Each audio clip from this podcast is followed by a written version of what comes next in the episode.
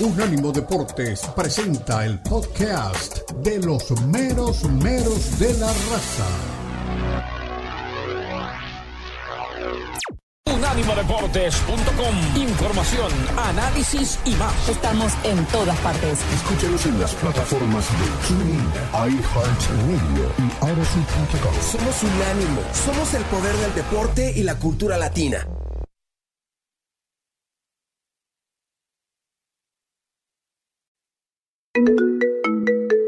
Expresa tu pasión por el fútbol. Charla, discute y pregunta a tus amigos de Los Meromeros de la Raza. Llama ya al 305-600-0966. 305-600-0966. Opina desde cualquier parte del mundo vía WhatsApp. 305-600-0966.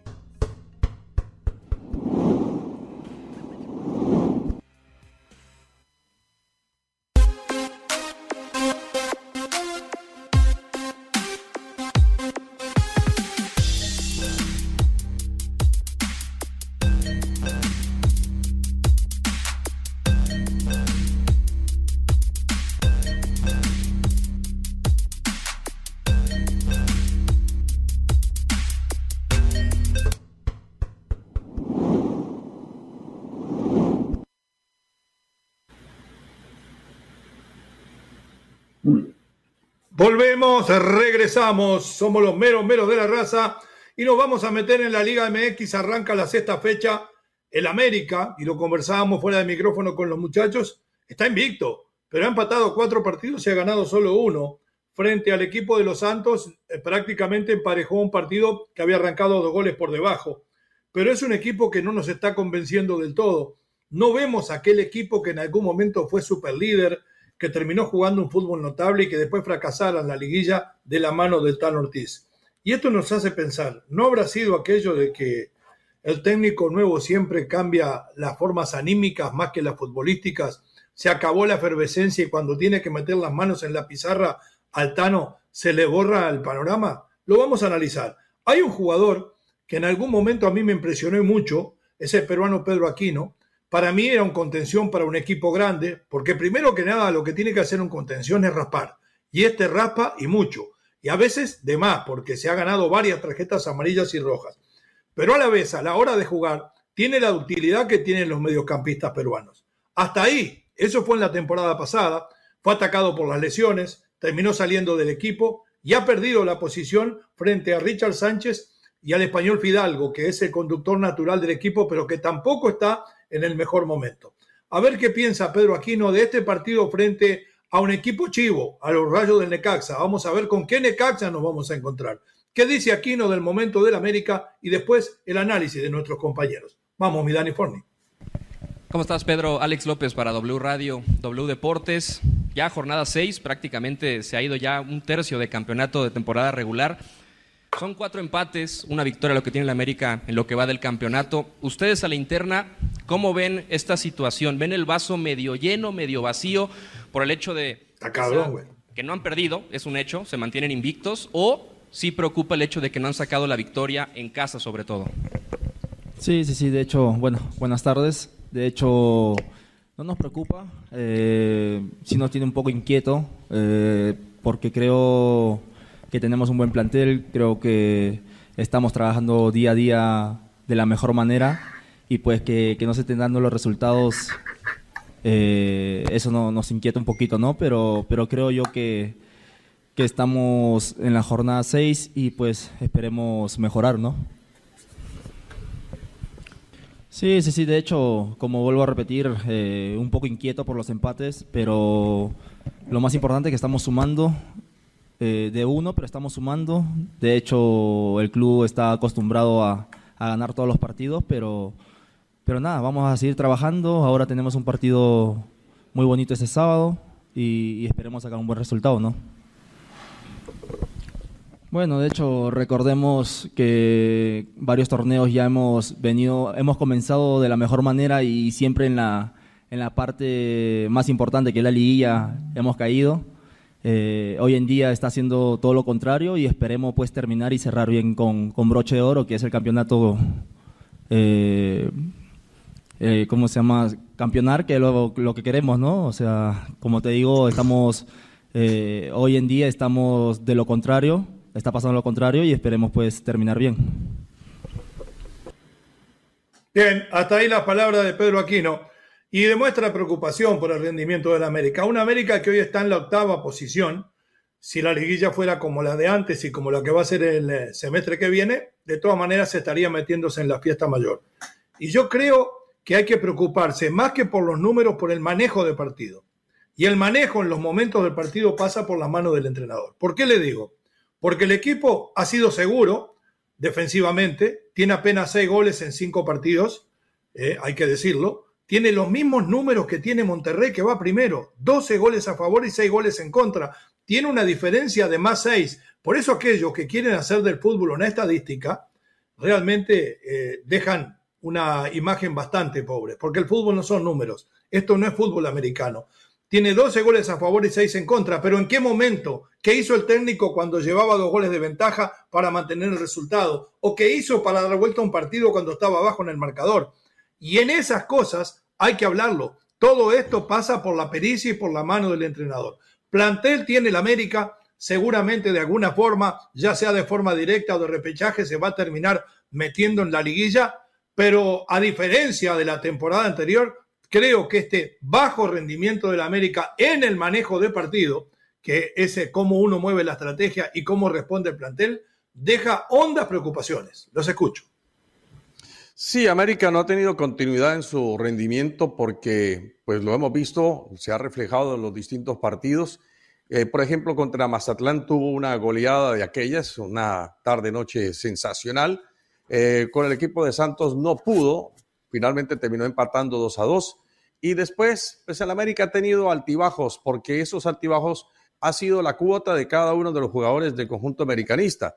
Le damos la responsabilidad al técnico, claro que sí, al Tan Ortiz, pero hay jugadores que no todavía no terminan de cuajar una buena temporada, por lo menos en los partidos que le hemos visto. Algunos sí más que otros. Por ejemplo, el caso de Henry Martin, que se ha convertido en el estelar fundamental del equipo americanista. Ahora, tiene al frente a un Necaxa, que es un Necaxa que también ha caído en irregularidad. Un partido lo empata, un partido lo gana, un partido lo, lo pierde. Entonces, tampoco no es que tenga demasiada eh, suficiencia y consistencia. Tampoco tiene la regularidad, aunque tiene jugadores vestidos de overall. Esperamos entonces que América pueda superar este equipo de André Lilini, que se acostumbra siempre a darle buenos partidos al equipo americanista.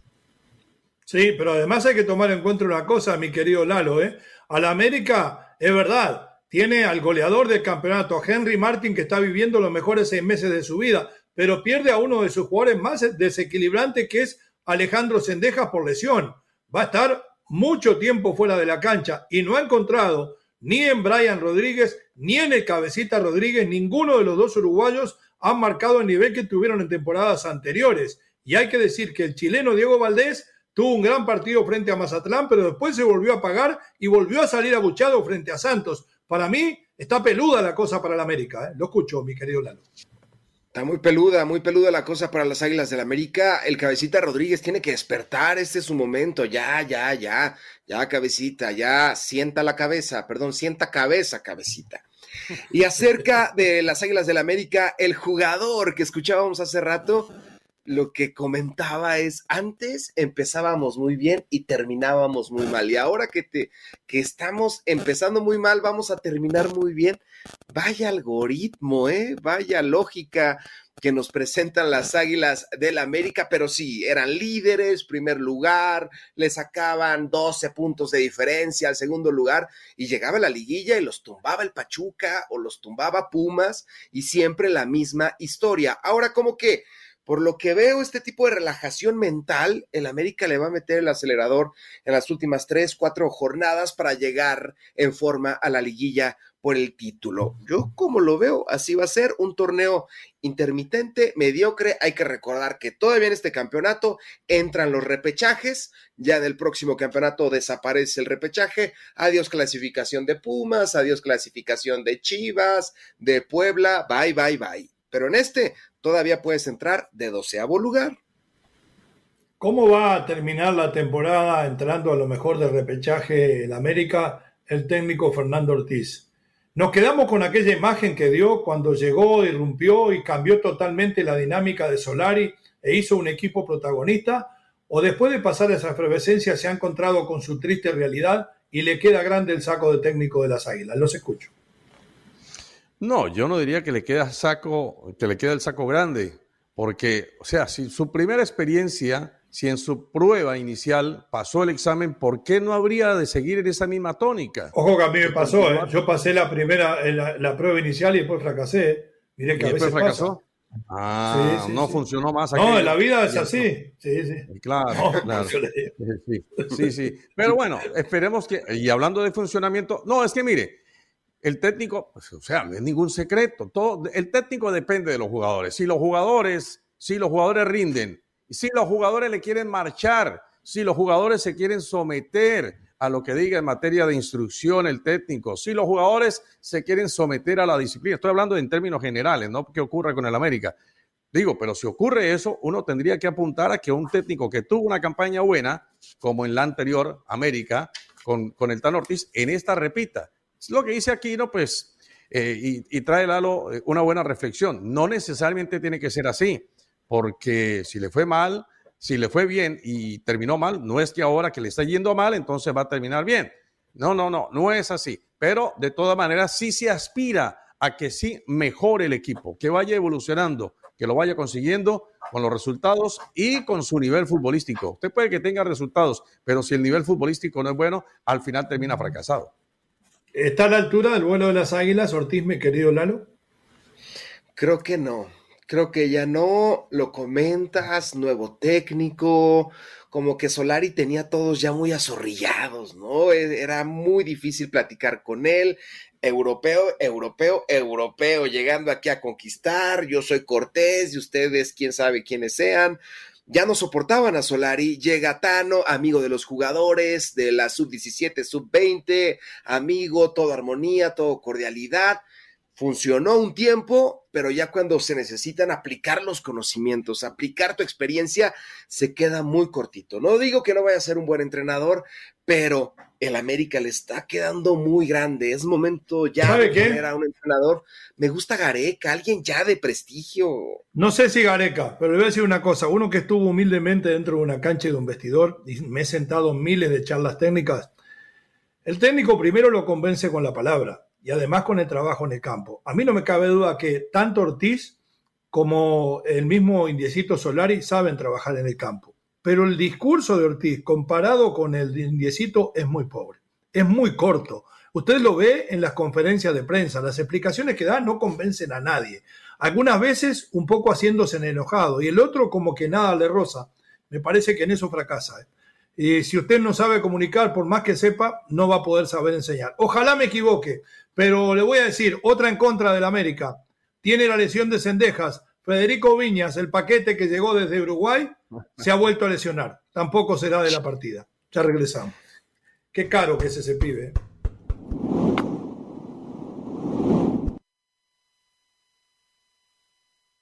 En Unánimo Deportes queremos estar contigo y que disfrutes de tus deportes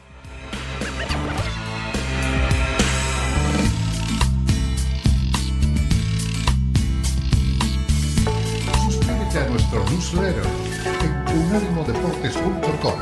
Recibirás información y análisis únicos cada semana.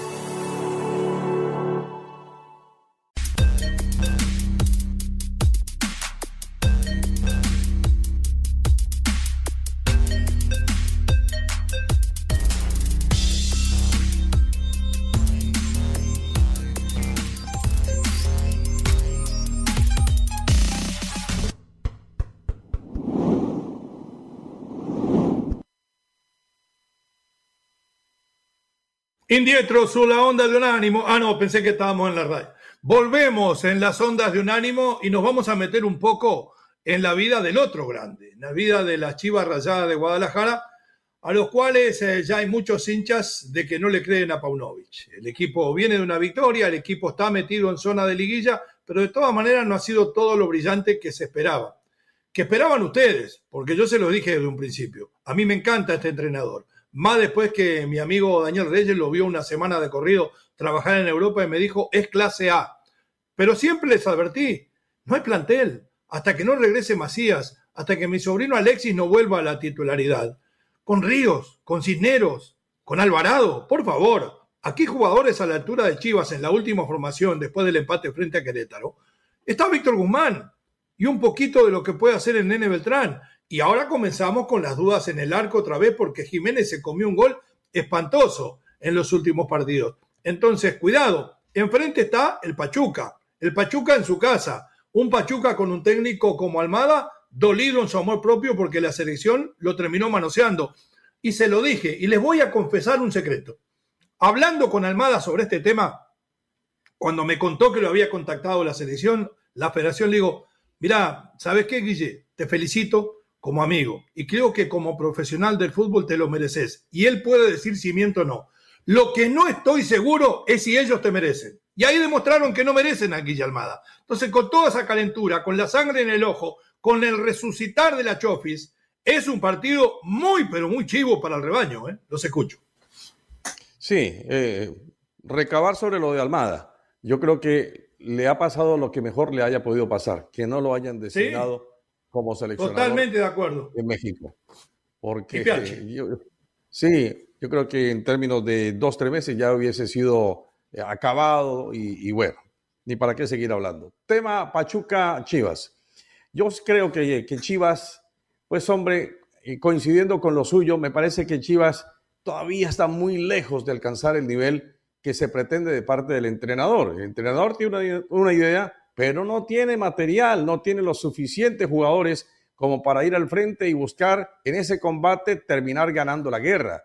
Entonces, me parece que el, el, equipo seguramente que seguirá por ese mismo andar porque le falta la condición de calidad a muchos jugadores y que el técnico simplemente pues hace la que tiene que hacer, jugársela con lo que hay.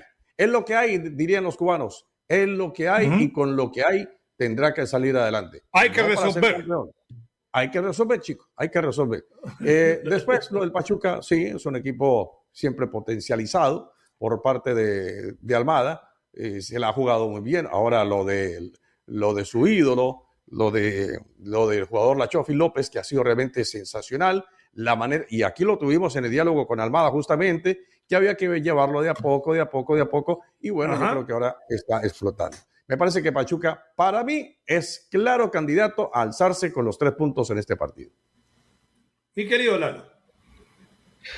Es el duelo más atractivo de la jornada, el actual campeón del fútbol mexicano, los Tuzos de Pachuca, recibiendo a las Chivas Rayadas del Guadalajara. Unas Chivas que también muy intermitentes, iniciaron con victoria un tanto dudosa frente a los Rayados de Monterrey, una gran actuación de su portero, nunca íbamos a saber que iba a ser su única buena actuación, del portero del Guadalajara. Dicen que ya están buscando un nuevo arquero, que le van a pagar a Torreón lo que cobran por eh, el Albertano Acevedo. Entonces, Guadalajara sí necesita un portero, porque en este torneo no tiene, pero va a meterse a la casa del gran campeón. Un duelo en el que se puede definir mucho la temporada, no de Paunovic, porque pase lo que pase, clasifica o no clasifica la liguilla, va a permanecer, porque lo puso hierro y porque deben de confiar en su proceso. Así Chivas pierda todos los partidos, Paunovic va a seguir al mando de la institución roji blanca. Pero sí veo la balanza inclinarse del lado tuzo, definitivamente en este partido. Interesante,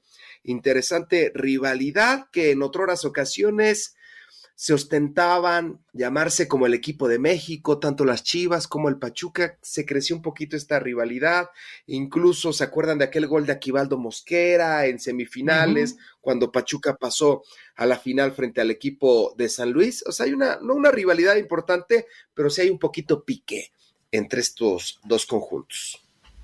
Sí, es como dice usted, pero yo creo que por más que Hierro lo, respalde, la tiene dura Paunovic. Otro que la tiene dura es eh, el potro Raúl Gutiérrez. Juega frente a los Diablos, ya le buscan sustituto, parte de la directiva terminó descartando al hombre de las uñas negras, a Paco Palencia, y por ahí hay otros nombres que dan vuelta. Me soplaban hoy a la mañana que si Miguel Herrera hoy no arregla como parece con Cholos y espera que juegue este partido el eh, Cruz Azul contra los Diablos, podría ser él el técnico de la máquina.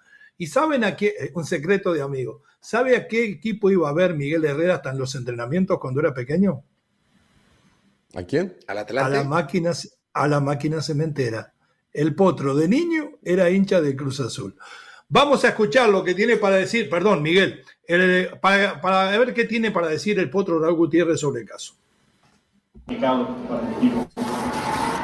Pues mira, yo lo, lo resumo en que somos un, equipo de día y de noche, o de noche y de día. Los primeros tiempos hemos dejado de hacer muchísimas cosas, desde la iniciativa, desde eh, todo lo que eventualmente en el segundo tiempo se ve y, y, no nos está resultando. Entonces, contra equipos eh, de alta jerarquía es todavía más complicado.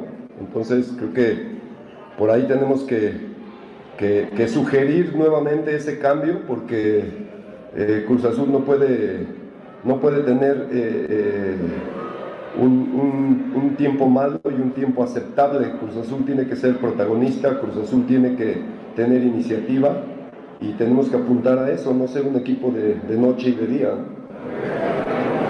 Vamos con Armando Melgar de Fox News. ¿Cómo estás, Raúl? ¿Qué tal?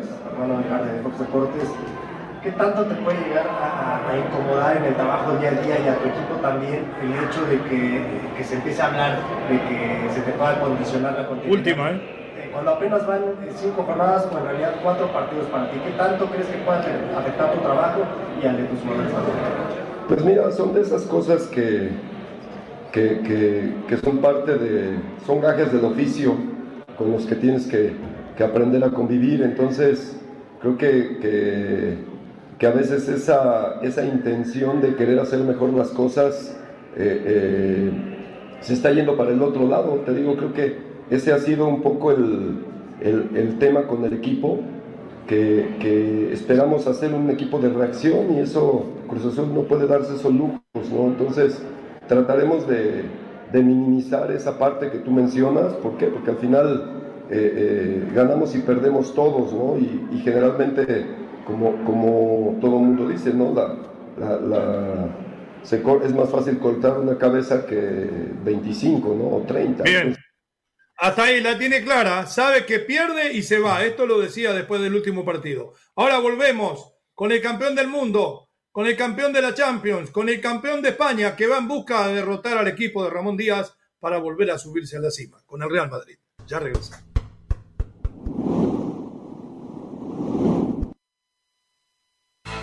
En Unánimo Deportes queremos estar contigo.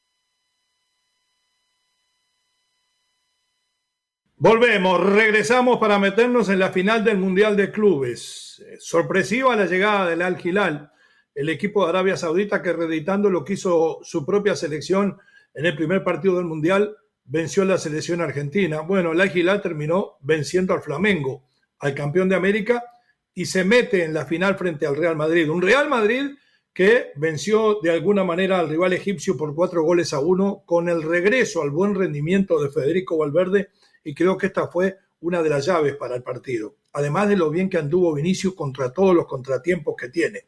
Pero si alguien sabe del riesgo que se corre y de no subestimar, es Carleto Angelotti. A ver qué dice el alenatore del equipo merengue sobre este partido ante el equipo de Ramón Díaz y habla Chuamení también, un mediocampista que realmente las recupera todas.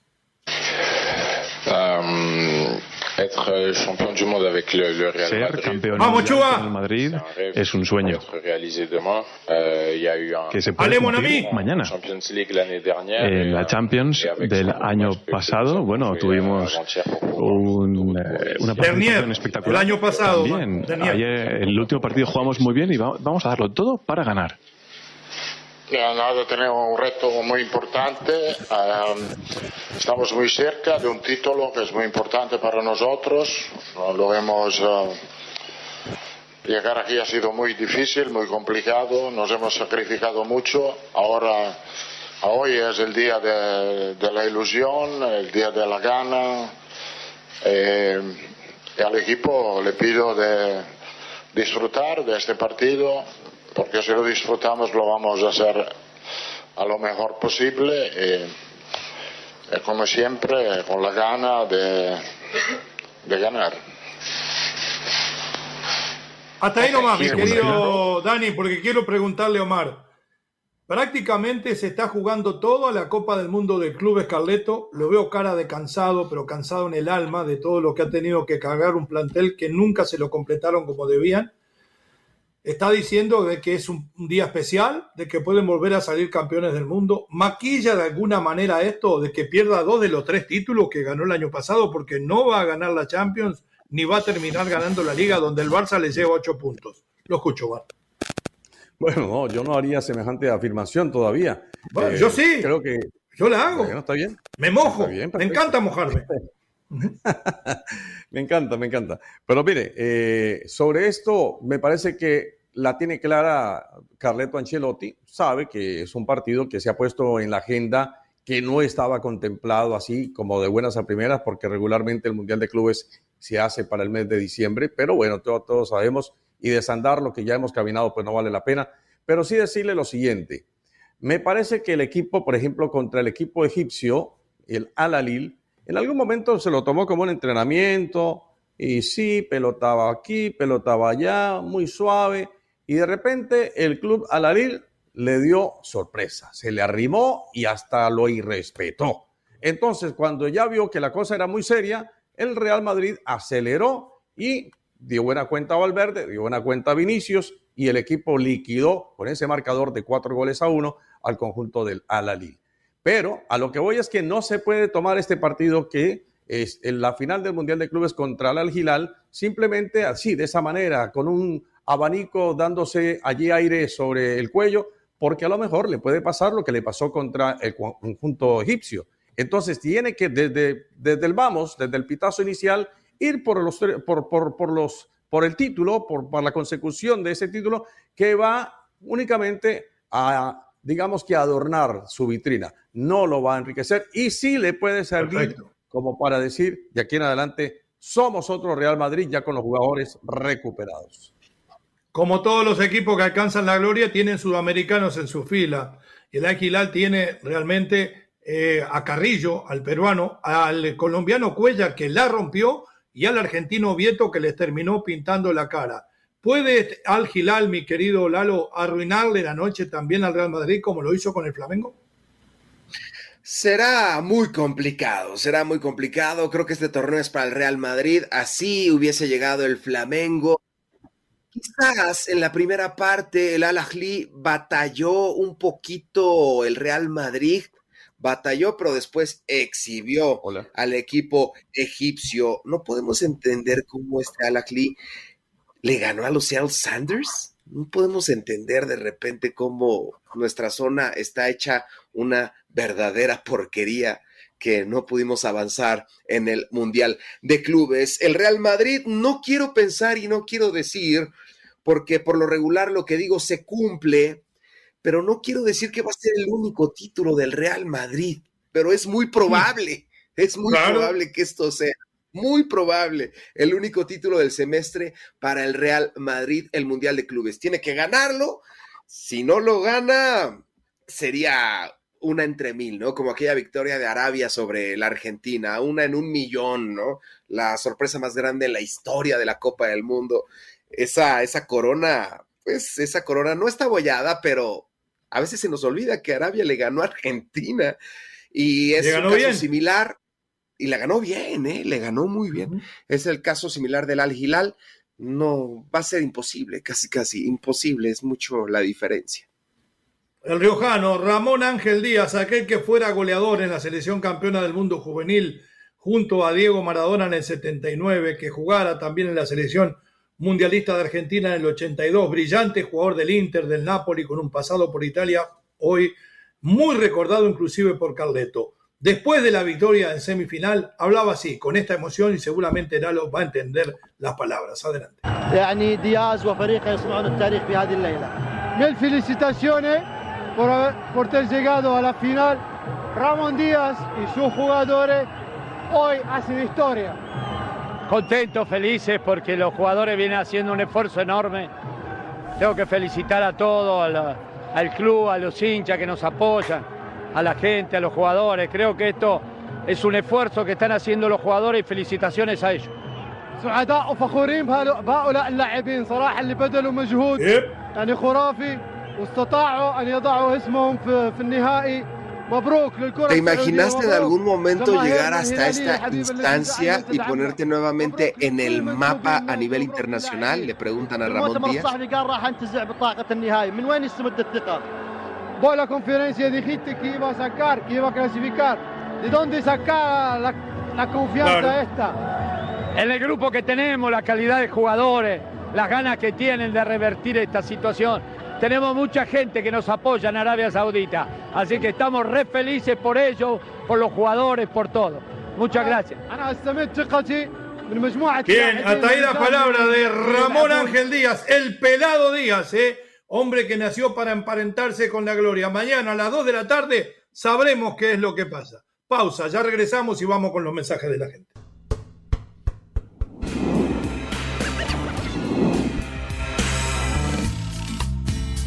El Unánimo de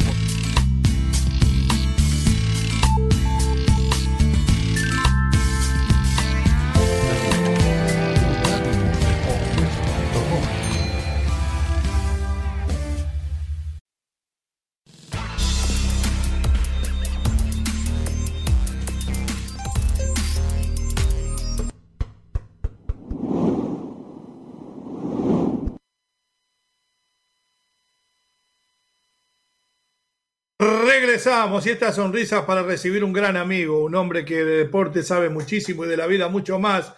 El conductor de Sin Filtro, nuestro querido Cristian Echeverría, le doy la bienvenida, le mando un abrazo de gol. Cuénteme, ¿qué tenemos además del Super Bowl en el multideportivo de la radio para hoy? ¿Cómo están amigos? Un abrazo, ya lo decía usted, semana previa al Super Bowl número 57, primer Super Bowl en, en el que dos afroamericanos estarán eh, arrancando el partido como mariscales de campo. En el caso, en el caso de Jalen Hurst de Filadelfia y también de Patrick Mahomes de Kansas City. Pues bueno, también hay mucho boxeo dentro de lo que es el monitor deportivo de Unánimo Deportes. Y es que hay algunos videos, algunos dicen que son ya antiguos, otros que son recientes, en el que el Canelo Álvarez, pues lo que no ha hecho en el ring, en una pelea profesional, lo, recibió un sparring, lo han noqueado o al menos lo han tirado al mm. suelo eh, en manos de David Haney. Así que vamos a ver si realmente esto es un eh, video reciente, si se hizo con una buena o mala intención, pero llama mucho la atención de que un tipo como Haney pues tenga las manos para poder mandar al suelo a el buen Canelo Álvarez, lo que no han hecho otros boxeadores de mayor tamaño y también hablando de boxeo y de la, y de la gente que muchos dicen, ¿qué pasó con este tipo? ¿Por qué no pudo brillar? Pues bueno, apareció nuevamente el Junior, Julio César Chávez haciendo un sparring y diciendo que está listo para regresar al boxeo. ¿Será que le creemos o no? ¿Será que es una broma o no? Pero bueno, el Junior otra vez en el gimnasio dice que está listo para regresar y recuperar el lugar que perdió. Muy bien, muy buen fin de semana de boxeo, de Super Bowl, nuestro querido Cristian, y eh, como siempre, éxitos en el multideportivo de la radio que arrancan aproximadamente 12 minutos. ¿eh? Abrazo de gol. Un abrazo chicos, cuídense. Muy bien, ahí estaba Cristian Echeverría, el jinete de camellos en el oeste de Qatar más avesado. Vamos con los mensajes, no sé si hay audio, no sé si hay lectura, pero la... bueno, vamos con los audios y después con la camiseta del Tri. Adelante. Aquí el milagro que habla Lalo es el que John de Luisa, el Ñiñi, y Garrito, no sé cómo se llama ese güey, el Salinas y las cargas se salgan de la Que dejen a un lado esa cosa Es lo único que ese es el milagro que Lalo está hablando. Saludotes, mi, miñeros. Se les quiere. Happy. Igual, igual. No, no, happy. Um, have a nice weekend. Happy Friday. Yeah. you too, man. Thank you, fellow. Go ahead, Danny. Thank you, my friend. Ok, señores. Bueno, vamos a hablar de la selección. Ok, llegó Pepsi a la dirección técnica de la selección. ¿Quién va a ser su Camilo Vargas? ¿Quién va a ser su Santa María? ¿Quién va a ser su Furch? Tal vez él sí. ¿Quién va a ser su Quiñones? Señores, pero... Todos naturalizados, esos ¿Quién va mismos. a ser su Riestra? Ahí se las dejo, muñecos. Arriba el América. Arriba las águilas. A ver. Buenos días, números, números. De San Miguel de San Francisco. Bueno, hay que decirle al poeta que donde hay, donde alguien gana siempre hay un sudamericano, también donde, donde hay, alguien pierde eso. Tanto, siempre pierden. Un, un sudamericano gana o el sudamericano pierde, es lo que pasa. No se, no se alza el cuello tanto, Mr. Vega. Quiere decir que siempre compiten por la gloria. ¿eh? No, no, no. Ojalá me pareciera mi amigo David Faitelson. Vamos con los mensajes de texto. Mi querido Lalo, Vamos que con los lo mensajes de texto rápidamente. Nos dice Eli Coronado, buenos días, ojalá haya sido un buen fin de semana para ustedes, ya que para mí no lo fue tanto. Les mando un gran saludo, que tengan una excelente semana, nos dice Eli Coronado. Pero Muchísimas, ¿cuándo empezó el fin de semana? Eli Coronado empezó el fin de semana de jueves. así, así es, así, así hay que empezar. Esa es Así la debe actitud. Jorge Arturo Sosa García, buenos días. Impresentable lo tuyo, Lalo. Creí que lo de Coca era una broma muy pesada. Ya ves que sí había línea de Azcárraga y del Pelagatos de ese tal y Rarragorri y la mafia de Bragarnik, la Femex Food, es la peor federación del mundo. Bueno, ahora hmm, quedó más que demostrado, nos dice Jorge Sosa García. Hay mucha molestia, Leo, ¿eh? Con esta designación de Diego Coca. Buenos días, señores, nos dice GJ, GJ Gas. Buenos días, señores, mis meros, meros, Dios los bendiga. Lalito, Lalito, ahora sí, vas a estar bien encocado. en la M. Creo que van un paso atrás, no porque Coca no tenga capacidad, sino por mandilón. Ah, caray, ¿le conoce algo a Coca? Y la federación, ¿para cuándo la capacitación de entrenadores? Eso se necesita en América, en Cruz Azul, ¿para cuándo? Pues tiene razón, tiene razón, tiene razón. Mándemelos a España. ¿Tiene más por ahí? Ahí lo tiene, mire. Adelante. Tenemos a Jojo Sent. Jojo Sent. Ruso es ruso. Yo, no es rusa, es rusa. Jojo Sent. Y nos dice: Me gustaba más Almada o el proyecto ambicioso de Bielsa. ¿Coca? Definitivamente no, pero le deseo éxito. Ay, qué bonito, qué bonito. Nos dice nuestro tremendo Jakin Morales, desde el momento que se viene a opinar desde suposiciones ya están mal. Y ojo que Bragarnik también tiene un equipo en la Liga de España. Ellos están siempre amafiados. Tiene un equipo en la Liga de España, ¿de verdad? Continúa. Menosprecian a Irarragorri, pero tiene los mismos títulos que Grupo Pachuca. Tiene también un equipo en España, pero sobre todo También. no tiene casos de corrupción para ayudarse a él mismo. Lo que Buena es. investigación, Jakin. Buena investigación. Siga. Dice Edgar Severiano, Lalo, por Dios, cuando dices la afición te refieres a ti y dos pelagatos más, ni afición tienen. Yo creo la del Atlas, yo creo la del Atlas. Dice Luisito Pillo Rodríguez, saludos y besos desde Chicago, mis meros meros. Oigan, a ver si el Coca no dura igual que los programas de Unánimo. ¿Qué pasó? ¿Qué pasó? ¿Qué pasó? Nos dice Fausto Flores Paredes, la federación piensa en llenarse los bolsillos con este argentino sin menospreciar al señor, habiendo técnicos muy buenos en México. Mexicanos, claro que sí. Ahí está el famoso Tata, zurrado de la risa. lleno de dinero en sus arcas. Ahora, Fausto, le digo, siempre decimos lo mismo, que el técnico tiene que ser mexicano y que hay entrenadores capacitados. Sin embargo, no nombraron a ningún técnico mexicano. ¿Es tan indiscutible la calidad que tienen? Adelante. Nos dice Marcos Bri, los meros meros de la frontera, Coca también hizo un buen trabajo en mis cholos. Ah, también dirigió a Tijuana, ¿cierto? Vienes el alito, fue el único en México en ponerlo de candidato y miren, se le cumplió. Claro. Tiburón Blanco Emi, abrazo Tocayo, saludo relator y productor Forni. Me perdí las mañanitas con la armónica de Lalo Leal para el nuevo director técnico de la selección mexicana de fútbol, Diego Coca, ya que mañana cumple años. El lunes se la Tiburón, Diego Coca. Mire, volvió mal. Mira, nos escribe Chantal Sotelo. Excelente viernes, panelistas, y un saludo especial a Lalo. Atentamente, la prometida. ¿Cómo, cómo, cómo, cómo, cómo? Apareció la prometida de Lalo. Chantal, bueno. Este fue el podcast de los meros meros de la raza, una producción de Unánimo Deportes.